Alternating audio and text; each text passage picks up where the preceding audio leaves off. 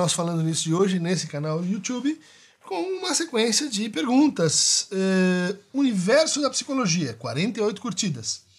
Ótimo vídeo, professor. Sugestão de pauta: transtorno dissociativo de identidade na perspectiva psicanalítica. Paula Carvalho, excelente sempre, professor. Gratidão. Produção maravilhosa e criativa sempre. Professor, poderia abordar, se fosse possível, TDI na visão da psicanálise? Aline Faria Schreier, Dunker, poderia comentar sobre o transtorno dissociativo de personalidade? Thales Bodá, eu gostaria muito de ver um vídeo sobre a percepção da psicanálise sobre o transtorno dissociativo de identidade. O conteúdo sobre isso é muito escasso e não muito estudado entre os terapeutas. A Isa Wilson, professor, agradeço muito o seu conteúdo que é de grande importância para estudantes, pesquisadores e psicanalistas de todo o país. O senhor poderia falar qual seria a visão da psicanálise sobre o transtorno dissociativo de identidade, popularmente conhecido como transtorno de identidade múltipla? E finalmente, Vanessa Teresa. Tem vídeo sobre TDI nesse canal do YouTube? Tem, agora tem. Alguns assistiram, né, minha intervenção lá no programa Fantástico, falando sobre, sobre essa condição, né? É, muitos reclamaram, dizendo: ah, mas olha aí, só fala de patologias, é, fica produzindo mais nomes para as pessoas se identificarem. Né? Eu deixo esclarecer que, que sim, sou professor de psicopatologia, é, deveria conhecer, não conheço, mas todos os, os casos, e, e, e, e tem um, um projeto, né? não é só meu, mas um projeto, no qual se inscreve o discurso sobre essas modalidades de diagnóstico que a gente chama de crítica da razão diagnóstica. Fazer crítica da razão diagnóstica não é fetichizar, ter medo de, ah, ou então adorar tal diagnóstico, produzir, vamos dizer assim, certos, certas imagens, símbolos. É, entre outras coisas, mostrar que as nossas formas de sofrimento, elas têm uma história. De que a psicopatologia tem uma história que ela é composta por transformações, com aparecências, com declínios, de maneiras de sofrer. E essas maneiras de sofrer, elas estão profundamente ligadas a nossas práticas de nomeação. E que elas se transformam, né, os nossos sofrimentos, quando a gente consegue narrativizar, quando a gente consegue reconhecer, nomear e reconhecer, e quando a gente cons consegue transitivar afetos em torno daquela daquela, uh, daquele significante. Sim, muitas vezes as, as nomeações diagnósticas elas servem apenas como um complemento identitário e às vezes como um pretexto para exclusão ou um pretexto para conformidade consigo. Mas isso justamente acontece porque a gente realmente não não esclarece a população, não fala, tem medo de enfrentar, né? Justamente a origem histórica, os contextos que fazem com que esse modo de sofrer se torne quase que obrigatório, se torne interessante para as pessoas. Elas querem saber, mas o que, que elas querem saber ali, na, na, naquele quadro? É algo que, que fala delas, que fala no momento, né? E outros quadros que vão cair no silêncio, que caem na invisibilidade.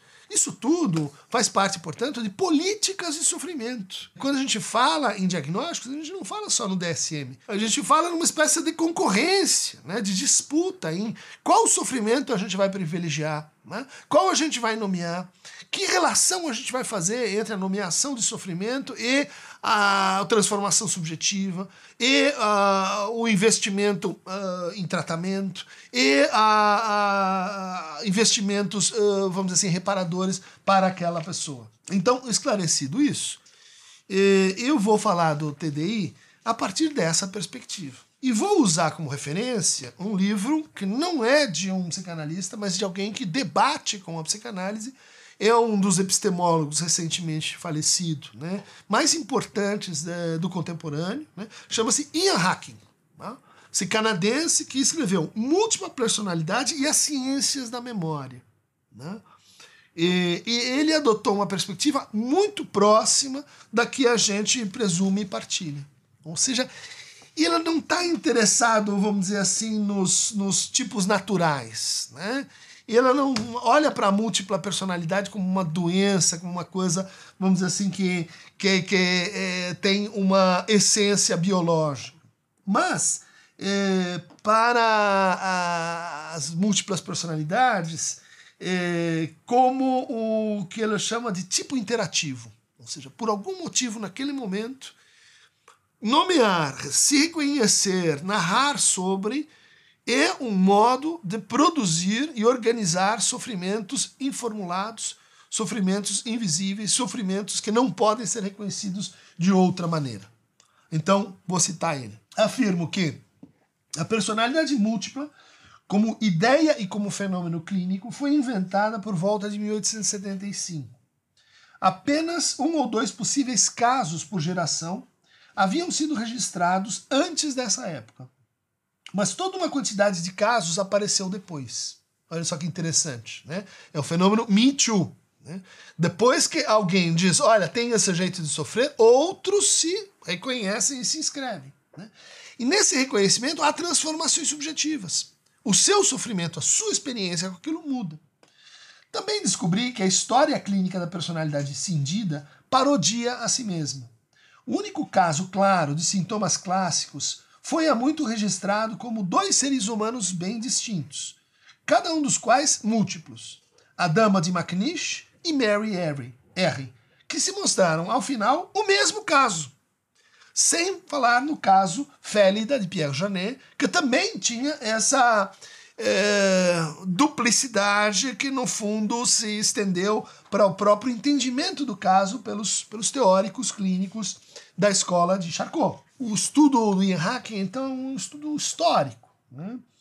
E, e ela diz lá, então, que a múltipla personalidade ela propiciou uma nova forma de ser infeliz. Isso num momento em que as pessoas estavam cada vez mais sendo uh, forçadas ou convidadas a individualizar uh, o seu sofrimento. É o momento em que as psicopatologias começam a se sedimentar. A escola de Kreplin, eh, em Munique, a escola do Burkholz, no Bloiler, na Suíça, Adolf Meyer, nos Estados Unidos, Charcot e Janet, na França, ou seja, quando você começa a ter assim uma, um desenvolvimento das escolas psiquiátricas. E nesse momento, então, em que a doença mental se individualiza, ela deixa de ser assim algo que toma uma família, um grupo, um tipo social coletivo, aparece, olha só que interessante, pessoas múltiplas, pessoas que são mais de uma pessoa.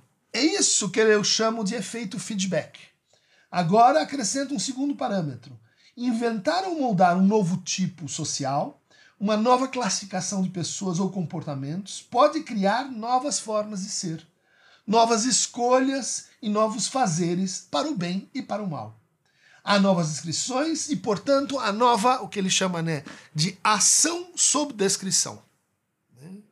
E ela está inventando aqui uma posição nova em termos de história da psicopatologia, Quer dizer assim, não é que as doenças mentais sempre existiram, melancolia, histeria, descritas pelo Aristóteles, etc., e elas vão mudando conforme a cultura. Né?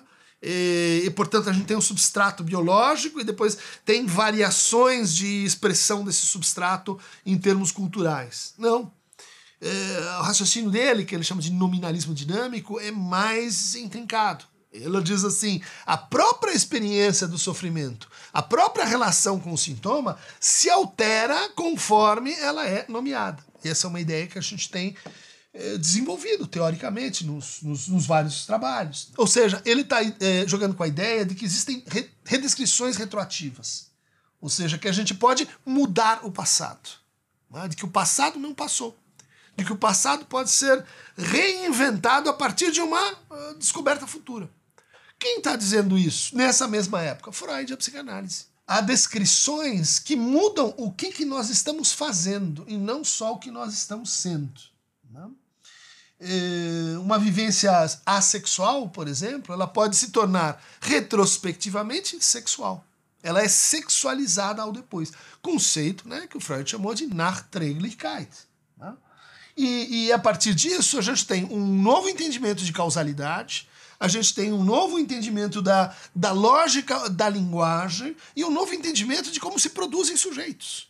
Né? De como os sujeitos são feitos a partir de dispositivos históricos. A memória, vejam só, é uma reformulação completa do que a gente chama de memória. A memória não é a câmera de vídeo que ela fixou ali as imagens, daí você vai e busca. Isso já o Freud, no texto sobre as afasias, tinha criticado. Dizendo, não, a memória é um sistema vivo em que ela vai se reconstruindo, ela vai se recriando a partir de experiências que vão acontecendo com o sujeito. O que acontece na personalidade múltipla é, e que certas experiências tidas como traumáticas, e veja, a ideia de trauma começa a se desenvolver exatamente nesse momento com o Freud, como a gente sabe, mas numa espécie de linhagem alternativa à do Freud. Ou seja, autores que vão falar de trauma e não vão falar em simplesmente uma partição da consciência, formação de uma consciência segunda, e, e, e, formações de compromisso, que são sintomas, efeitos de angústia que aparecem aí, não. Em vez de pensar o, o, o indivíduo né, como um sujeito dividido, eles vão pensar o indivíduo como capaz de operar divisões. Ou seja, conter vários indivíduos numa mesma pessoa, múltiplas personalidades. Isso introduz o que ele chama né, de políticas da memória, que é muito interessante, porque ele vai mostrar que por vários caminhos, né, na verdade, por, pela, pela, pela concorrência de quatro discursos, vai emergir aí a personalidade múltipla como uma espécie de doença necessária. São esses caminhos. Em primeiro lugar, a descoberta dos estudos neurológicos, por exemplo, da escola de Charcot, que mostram a consciência operando fora de si estados sonambúlicos, estados de desdobramento, de perda de controle motor, estados de alteração de consciência, e que estão presentes em várias afecções neurológicas. Segundo, os estudos experimentais sobre memória, que começam nessa mesma época. Né? Lá com o laboratório de, de Wundt e com Ebbinghaus, um teórico da memória que vai justamente dizer, olha, a memória ela, ela não presume uma articulação eh, sempre com um, ponto de unificação, que seria o eu, enquanto a, a, função de apercepção e de síntese, tal como Kant havia dito. Não! Memória, ela, ela, ela é, define a nossa identidade muito mais do que se pensava até então. Ou seja, você é as suas memórias, você não tem as suas memórias. A terceira linha de força para construir as personalidades eh, múltiplas é a psicodinâmica das memórias e tudo que o Freud disse a respeito. E o quarto elemento é a antropometria, ou seja, os estudos uh, Galton, né, estudos que estão muito ligados, né, inclusive ao racismo científico, né, que vai, vai tentar mostrar como, como os tipos de pessoas se referem, se associam com formas de memória. Né? E no fundo, é isso que são pessoas, formas de memória. Isso é totalmente novo. Né? Hoje a gente, eh, vamos dizer assim, faz experimentos mentais, a gente toma essa ideia como algo trivial, mas isso foi inventado, gente. Isso não foi dado assim do desenvolvimento natural das ciências. Então, em 1791, a gente tem o primeiro caso uh, de dupla personalidade. Em 1816, Mary Reynolds, esse caso extraordinário de uma dupla consciência em uma mulher. 1823, começam a aparecer vários estudos sobre um tipo de sonambulismo muito curioso chamado sonambulismo magnético.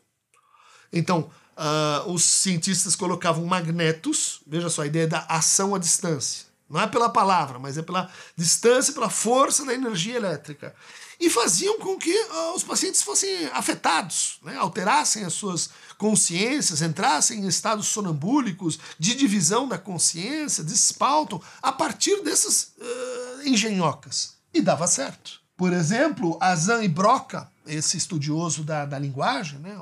a área de Broca, retratam um caso de, de, de uh, operação de um abscesso usando a hipnose e na ausência completa de dor para o paciente.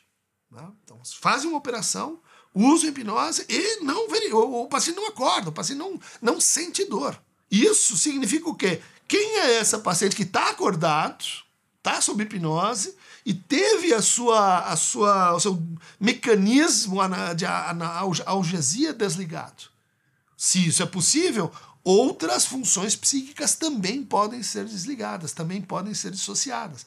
A fala, a termorregulação, a motilidade, a alimentação, a visão, a escuta, a linguagem e assim por diante. Em 1876, a gente tem o famoso caso Félida, né? que caía em sono profundo por 10 minutos e uh, quando ela acordava, ela costurava e falava né, eh, coisas uh, estranhas. Ela fica grávida nesse estado segundo e não lembra nada do que aconteceu para ficar grávida.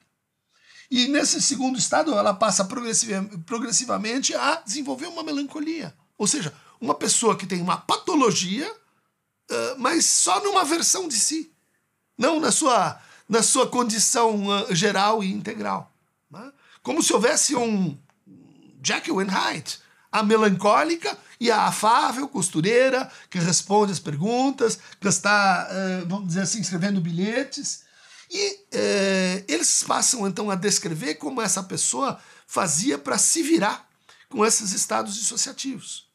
Então, ela escrevia bilhetes para si, ela trabalhava vendendo comida e ela tinha bilhetes no bolso para abrir na hora que ela não soubesse o que estava acontecendo, o que, que o cliente tinha pedido.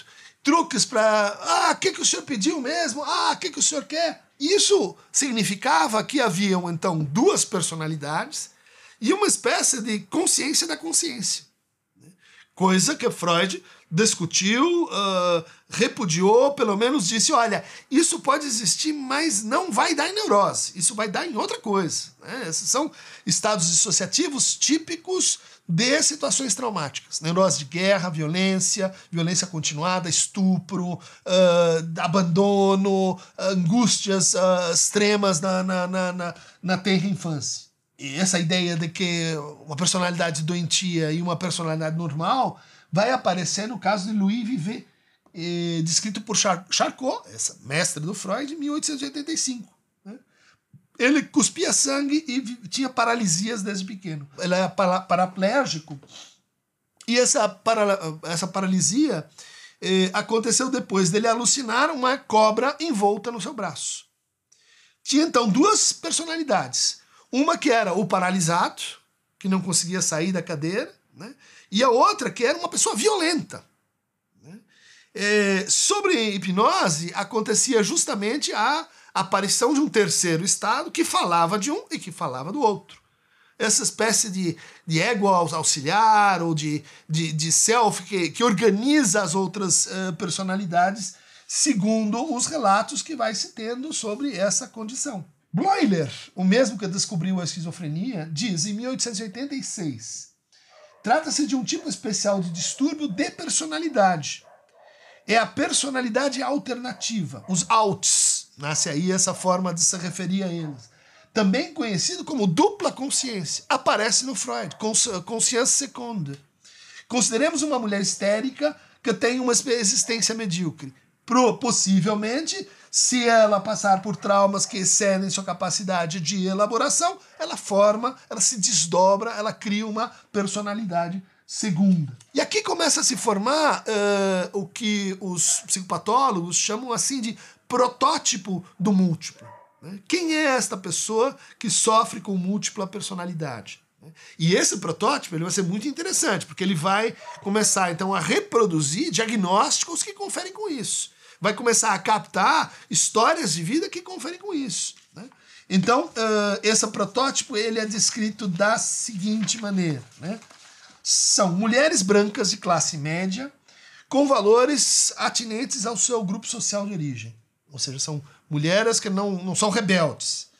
Têm cerca de 30 anos e apresentam um grande número de personalidades distintas, 14, 20. Passam boa parte de sua vida negando os seus alters que incluem personalidades tipicamente infantis, persecutórias, cooperativas e pelo menos uma do outro gênero, masculino. Ou seja, olha só como uh, experiência trans já está aparecendo aqui, mas não é tematizada assim. É tematizada como uma versão, né? uma versão alternativa daquela, daquela personalidade. Mas o protótipo vai além disso. Ela é uma mulher branca de 30 anos que sofreu abuso sexual em várias ocasiões por parte de um homem de confiança de sua família quando era muito pequena. Passou por várias outras indignidades infligidas por pessoas cujo amor lhe era necessário e importante. Essas necessidades são, entre outras coisas, parte de seus valores de classe. Passou por vários estágios da doença mental e foi diagnosticada com muitas queixas. Seus tratamentos não ajudaram a longo prazo, mas finalmente ela encontrou um clínico interessado na sua personalidade múltipla. Olha que interessante. essa, esse desdobramento de si, ele colocava a pessoa numa espécie assim de qual o meu lugar, né? Ah, quem vai me reconhecer? Quem vai dar ouvidos para essa forma de sofrimento? E eh, chegaram à conta de oito anos, pelo menos, para ter um diagnóstico de personalidade múltipla. Ou seja, ela é ao mesmo tempo uma figura que denuncia a insuficiência e o excesso diagnóstico. A paciente tem amnésias né, de partes do passado. Tem experiência de entrar numa situação estranha sem ter ideia de como chegou lá. Ou seja, acorda num lugar que, bom, que, como é que eu cheguei aqui? Tem depressão grave e pensa com frequência em suicídio. Vejam só, nove entre dez são mulheres. Uh, argumento, né? Alguns psicopatólogos dizem assim, não, mas sabe o que é?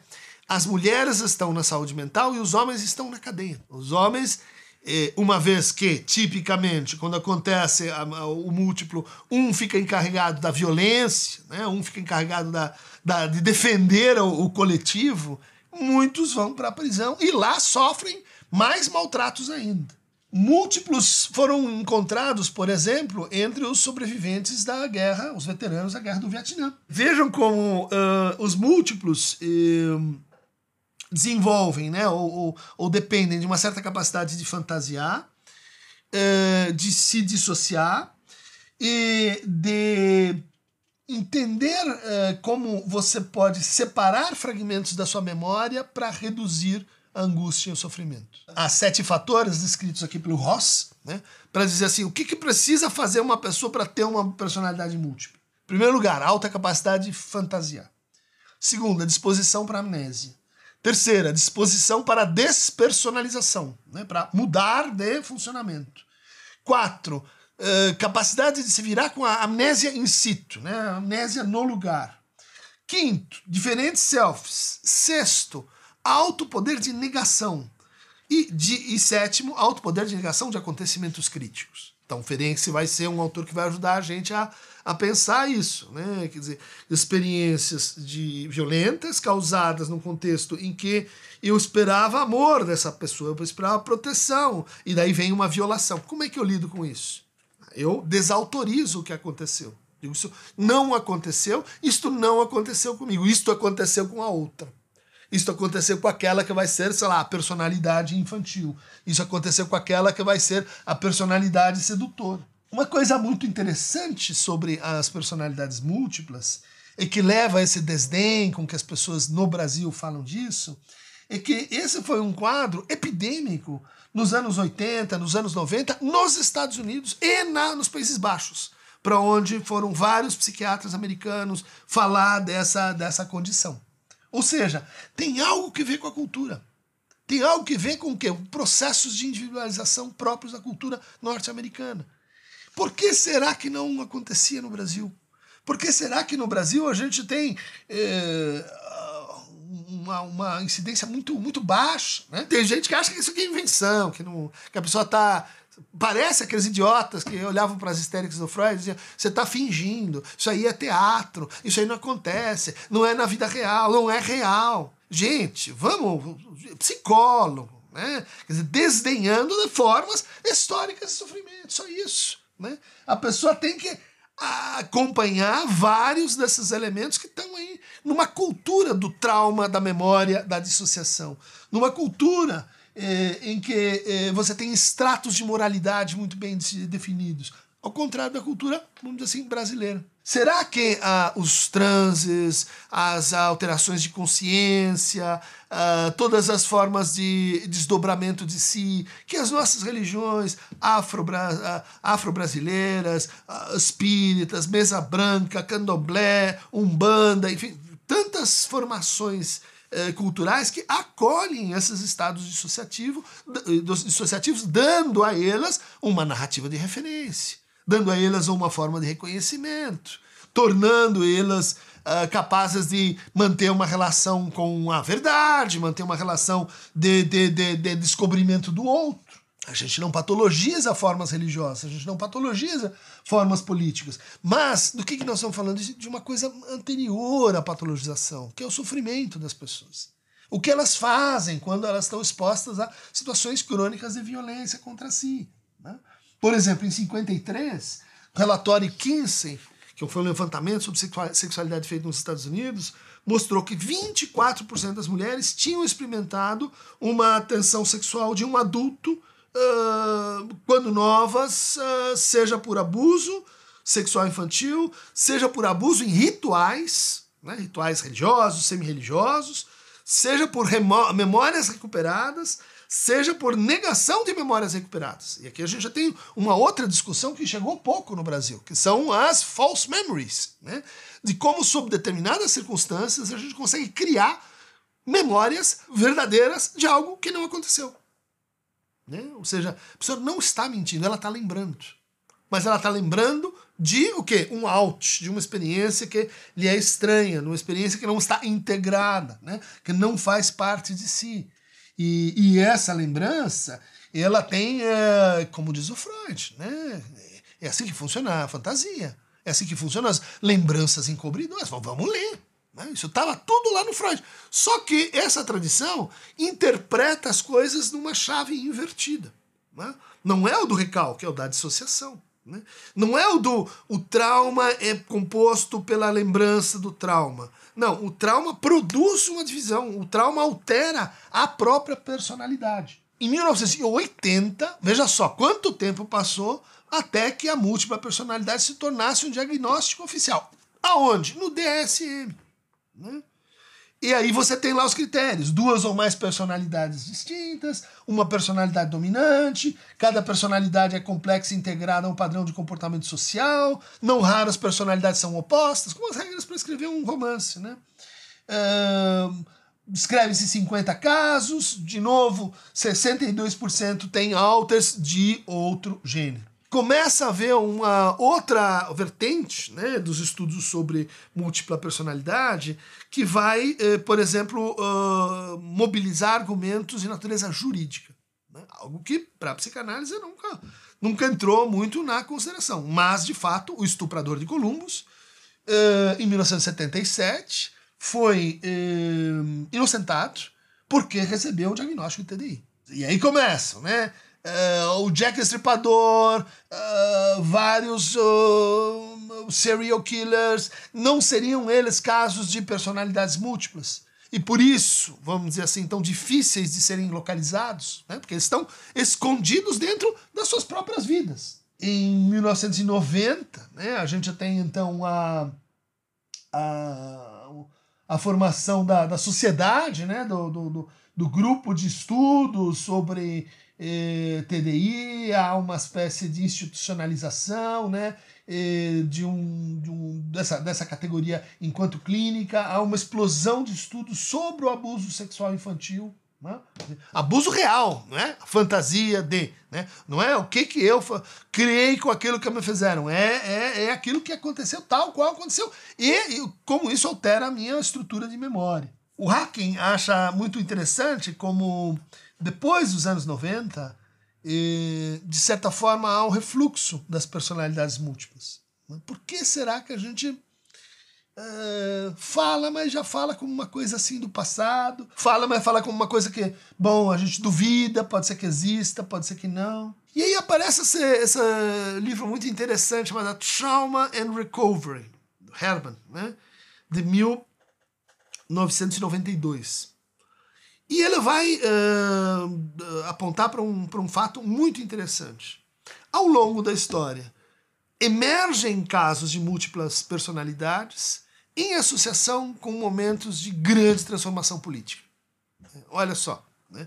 Então, é o caso do republicanismo francês, né? século XIX, é o caso do movimento contra a guerra, né? na Primeira e Segunda Guerra Mundial, e é o caso do feminismo, né, que também é uma bandeira, é uma plataforma política que vai estar associada com a essa ideia de que lembrança e trauma eh, são uh, eventos que têm uma junção política, ou seja, eventos que articulam uma espécie de demanda transformativa. Em 1994, né, eh, já com os recursos das neurociências, é, veio essa pergunta sobre as uh, amnésias dissociativas. Né? O que, que acontece no cérebro quando, quando uh, uh, essa passagem de uma de uma personalidade para outra. Né? E aí o, o, encaminhamento do Ian Hacking é brilhante. Ele diz assim: a nossa pergunta tola é, é, é basicamente a seguinte: isso é real? Essas pessoas estão fingindo? Isso, isso existe? Né? E ele diz assim: é, essa pergunta é tão uh, mal feita quanto dizer assim: qual é a cor real de um peixe no alto mar? Vai dizer, várias cores. Então, a cor talvez não exista, mas a, é porque você está fazendo a pergunta desse jeito que você se cria uma resposta possível que, que, que te engana. Né? E isso não é um efeito iatrogênico. Isso não é efeito dos, dos métodos né, de investigação da personalidade. Né? É, inclusive porque para essas populações começou a ficar claro que nem sempre o melhor caminho é integrar as personalidades. Pode ser que uma vida com personalidades alternativas seja mais interessante. Estamos aí então dentro de um de um de um novo de uma nova etapa, né, de estudos sobre os processos dissociativos e quero crer que esses uh, estudos eles vão se enriquecer muito com os psicodélicos. As experiências que a gente tem escutado, né, aqui e ali, sobre a ayahuasca, sobre o LSD, sobre as substâncias que produzem experiências enteógenas, né? a existência de outros mundos, de outras formas de presença, de outros modos de estar no mundo. Essa experiência de, de prazer, mas também de surpresa, de descoberta, ela tem efeitos sobre os estados dissociativos. A gente não sabe ainda como como isso funciona exatamente, mas ah, é uma linha muito promissora de pesquisa, né? Tá aí o Siddhartha, tá aí o, o, o Luiz Fernando Toffoli, lá da Unicamp, tá aí o pessoal uh, Leite, né? Que tem um, um, um, trabalho muito, muito legal de introdução, né? A, as experiências eh, com o uso de psicoterapia associada com psicodélicos. Muitas pessoas assistiram né, eh, programas onde é, uma pessoa é, diz: Ah, vamos marcar outra entrevista, porque daí outra personalidade vem, eu vou chamar essa aqui. É, como se fosse possível né, gerenciar a presença das diferentes personalidades. O que diz a literatura é que isso é possível, sim, de que é um processo semi-voluntário, né? que a pessoa pode uh, escolher uh, favorecer que aquilo aconteça ou que aquilo não aconteça. Especialmente quando ela tem uma, uma relação ali com uma com esses processos dissociativos. Né? Então, uh, é, é, razoável supor que, que isso possa acontecer. Vejam os casos que a gente trouxe aqui. Né? O sujeito cuspia sangue, ela não conseguia se levantar, daí no momento seguinte ela se tornava violento, uh, ou então a mulher que, que uh, bordava uh, e, e, e, e, negociava com a compra e venda ali do, de objetos para o outro. Né? e que a gente tende a assim se projetar, né? A gente tende a esse processo, vamos dizer assim, normalopático muito, muito ruim, é, que, que é dizer assim, a minha loucura é ok, ou então é fora do comum. A do outro, ah, isso não, não se, se, se eu não consigo reconhecer em mim, se isso é, é tão diferente para mim, isso, isso não deve existir. Né? O que, que eu estou fazendo com isso? Eu estou negando reconhecimento. Né? Eu estou dizendo, eu estou tirando essa pessoa da condição de sofrimento né, para uma condição assim de escolha moral. Ela ela está querendo fazer isso. Né? Ela está enganando os outros. Isso é assim para ela tirar vantagem. Isso é para ela é, para ela assim eh, ter algum, algum lucro com a coisa. Não, não digo que isso não, não aconteça também. Né? Há sempre uma, uma hesitação, né? Que nível de consciência que a gente tem sobre o que a gente faz e sobre os personagens que a gente é, pratica. O quão frequentemente no, nossos pacientes histéricos não dizem assim: olha, eu, eu me crio um personagem e daí eu vou imaginando, e quando eu vejo, eu não consigo sair daquele personagem. Eu, eu, eu tô dentro daquilo, eu não consigo ah, reagir de outra forma, e eu, eu, eu sei que eu não preciso reagir assim, mas eu reajo. Bom, são formas menores, mais simples, né, desse processo dissociativo. Então, gente, Ian Hacking, múltipla personalidade. Vamos diminuir o preconceito de que ah, isso aí não existe, isso aqui é para ganhar dinheiro e etc. Vamos entender que sofrimento tem uma história, tem uma memória, ela se cruza com, com experiências sociais, ele se cruza com uh, compleições narcísicas, criando esses tipos né, interativos, esses tipos uh, de pessoas que têm que ver com a linguagem que a gente fala. E para apoiar o canal em novos avanços técnicos, tecnológicos, uh, clique em Apoia-se para receber mais fragmentos uh, do Stige, uh, múltiplos, dissociativos e, e alternativos. Clique aqui no Queron Tamovepo.